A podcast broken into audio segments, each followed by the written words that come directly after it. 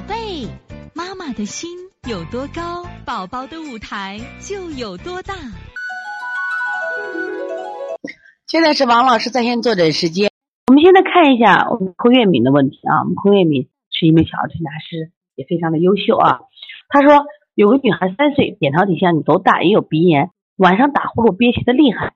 我按脾肾两虚给调的，这个孩子的舌头气滞点也很多。我加了疏肝的这个理气的手法，调了十二天了，还不明显。我看了看孩子的舌象，心肺区没有血色发黄。王老师，我是不是该给孩子加个葛舒血还是三阴交呀？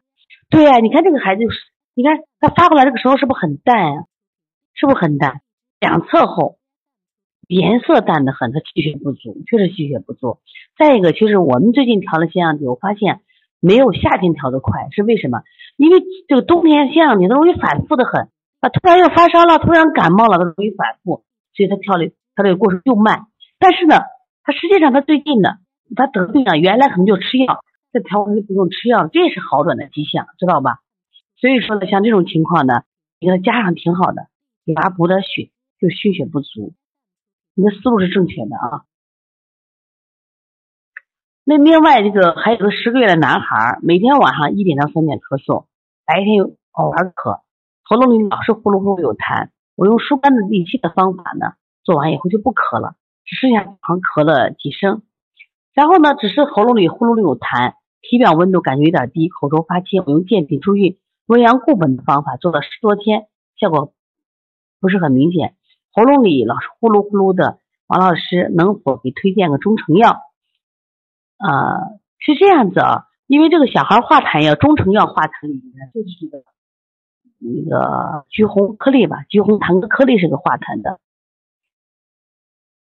这小孩要痰多，十个月的孩子痰多，你首先要考虑妈妈，因为母乳的话，你问妈妈自己吃没吃水果，吃不吃肥甘厚腻的食物是一个。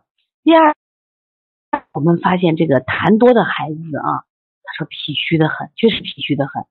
那么你再加强脾虚的调理，像外劳宫呀、补肾阳，你就加强。包括刚才我说的搓督脉，这个方法也特别好。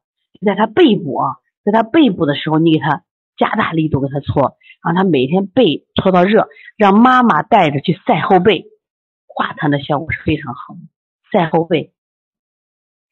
所以从现在开始学习小儿推拿，从现在开始学习正确的育儿理念，一点都不晚。也希望我们今天听课的妈妈能把我们所有的知识，通过自己的学习，通过自己的分享，让更多的妈妈了解，走进邦尼康小儿推拿，走进邦尼康的课堂，让我们获得正确的育儿理。